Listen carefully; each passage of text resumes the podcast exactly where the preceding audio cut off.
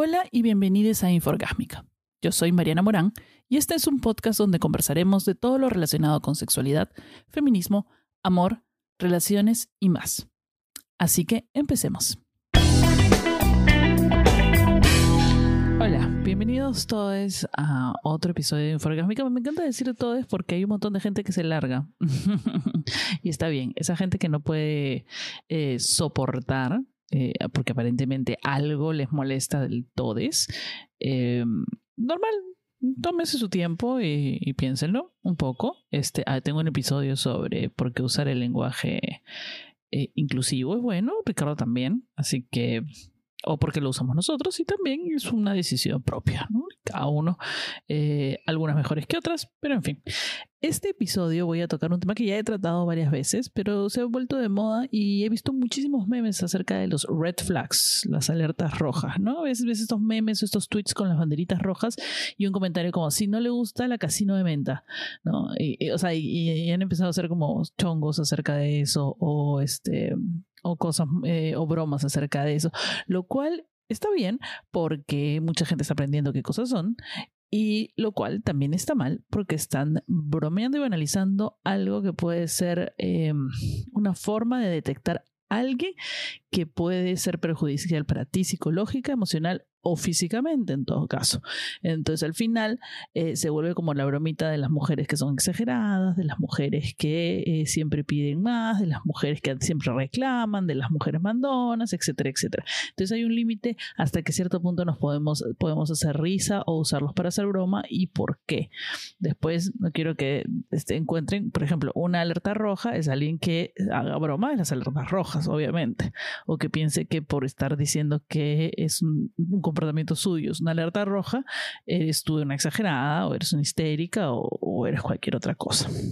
Entonces, empecemos con algunas eh, de las que, como dije antes, ya he hablado, pero ah, siempre es bueno recordar por qué. Porque hasta yo misma a veces me olvido de hacerle caso a mi intuición y a mí, este, ya ese comentario que veo y a esos puntos que son intransables. Entonces, lo primero hay que definir que hay dos tipos de alertas rojas.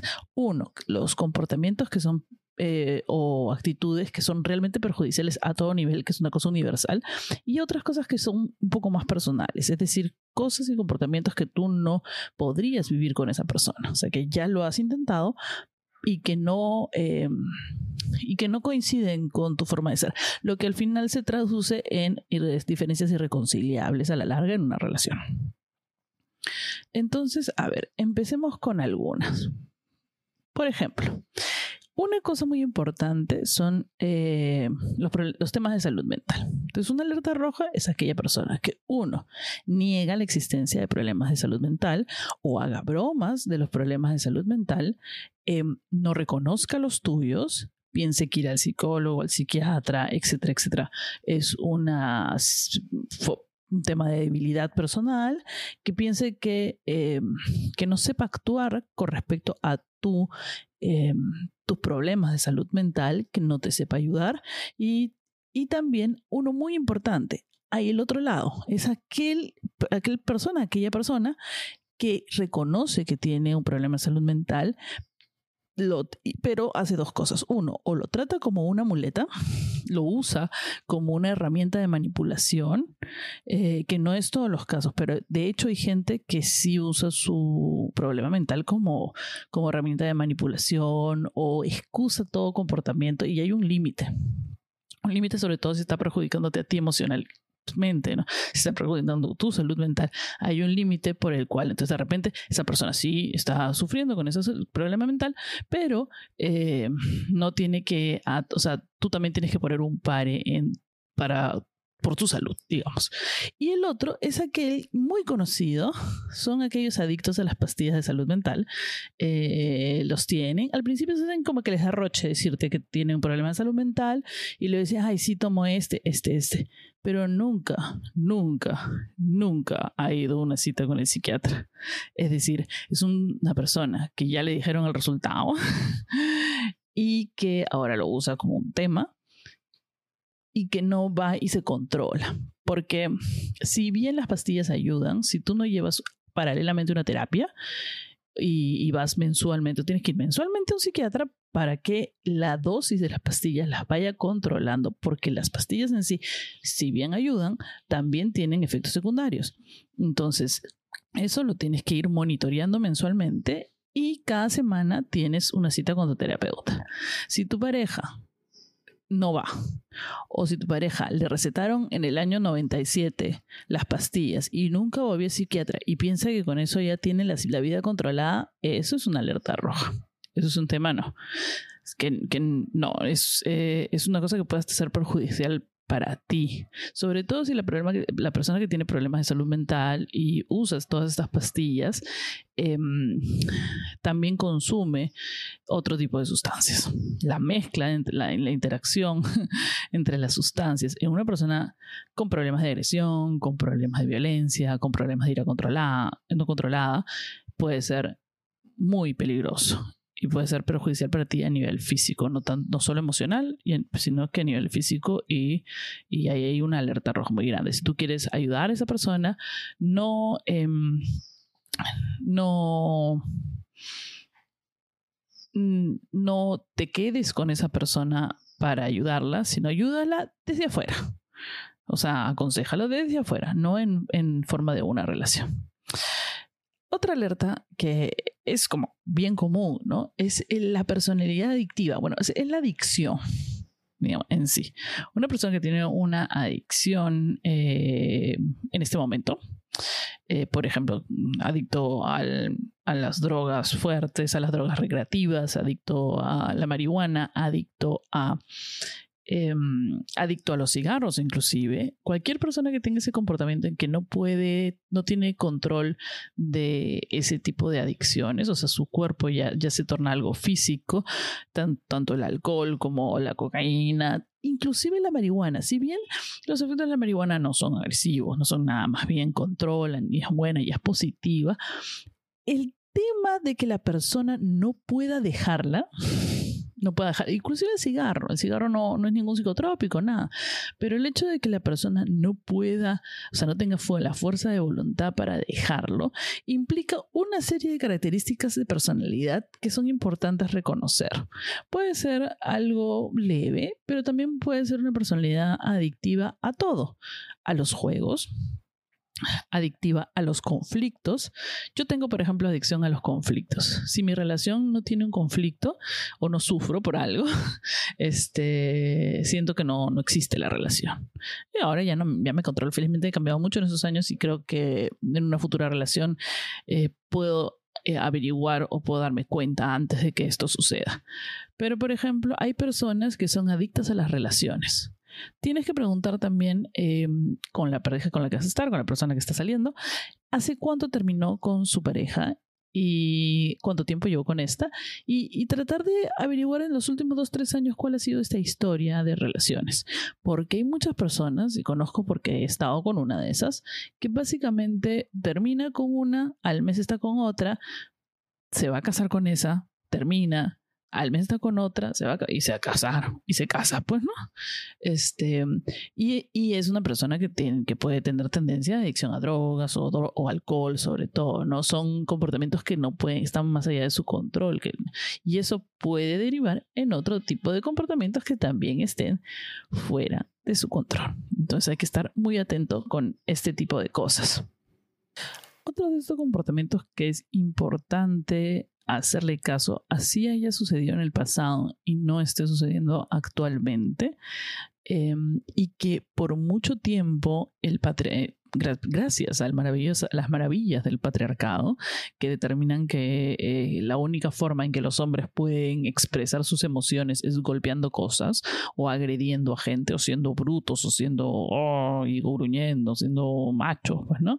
Eh, es, todo eso es este, el patriarcado ha definido que ese es clásico de un hombre, entonces los hombres tienen que hacerlo así, porque si lloran son unas mujercitas, entonces no.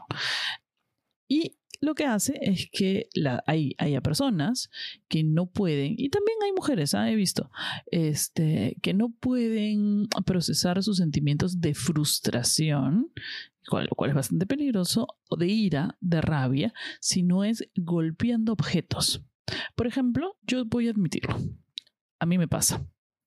Me ha pasado antes, antes sobre todo eh, en la época de la esencia, con los cambios hormonales, con la depresión y la ansiedad no controlada, cuando no sabía este, qué es lo que realmente me estaba pasando, por qué pensaba así, por qué me sentía así, eh, viviendo, de haber venido del bullying, qué sé yo, un montón de cosas.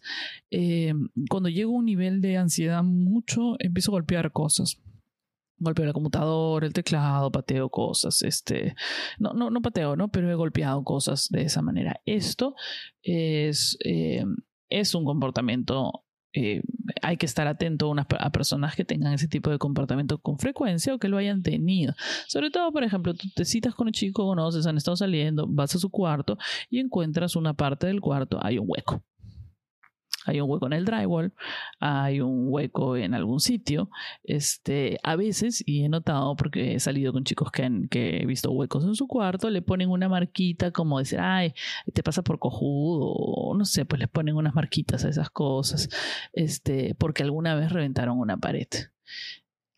Y que, hay que tener mucho cuidado porque este, si alguna vez eh, tú puedes ser esa pared. Entonces, si bien te puede decir que será otra época, que puede ser cierto, pero si no llevó terapia o si no, o si simplemente lo hizo por su cuenta, simplemente desapareció la persona que lo hacía ponerse así, eso no implica que de repente tú, tu, personalidad o, algo que tú creas o que él alucine o cualquier cosa vuelva a desembocar esos sentimientos de ira y de frustración no controlada. Sobre todo tienes que ver, por ejemplo, eh, se nota mucho en la gente que conduce, eh, como el tráfico acá en Lima sobre todo, no, en otros países no lo sé, pero el tráfico acá en Lima es demasiado desesperante, puede sacar de quicio cualquiera, pero su comportamiento y su agresión hacia los otros conductores y hacia los peatones, sobre todo, que están ahí nada más random parados, em, es muy importante. Porque indica que, también se sabe comportar o que también se puede controlar, porque todos tenemos ir adentro. No, no lo voy a negar, yo tengo ir adentro, probablemente muchos de los que están escuchando tienen ir adentro, pero el entender y controlarlo y saber calmarse y tomar su tiempo, que cuesta, cuesta tus días de terapia hacerlo, aprenderlo, este, indica qué persona eres o qué persona crees que eras o si te sientes este, a gusto haciendo eso. Entonces, siempre tienen que tener en cuenta ese tipo de, de, cosas o comportamientos o prestarle mucha atención. De repente no es nada, pero digamos que tómense un tiempo, no se lancen a una relación si no están, eh, si no conocen a la persona del todo. Usen el viejo truco de no quiero estar con nadie, somos amigos con beneficios, hasta que se sientan seguros de que la persona no tiene o no aparece, porque estas cosas a veces no aparecen en las dos, tres primeras citas, ¿no? Y cuando ya aparecen, ya uno está enganchado, y eso también es algo eh, importante tener en cuenta. Otro eh, alerta interesante o importante que he encontrado por ahí es el hecho de la que no está disponible emocionalmente, que la persona no está disponible emocionalmente.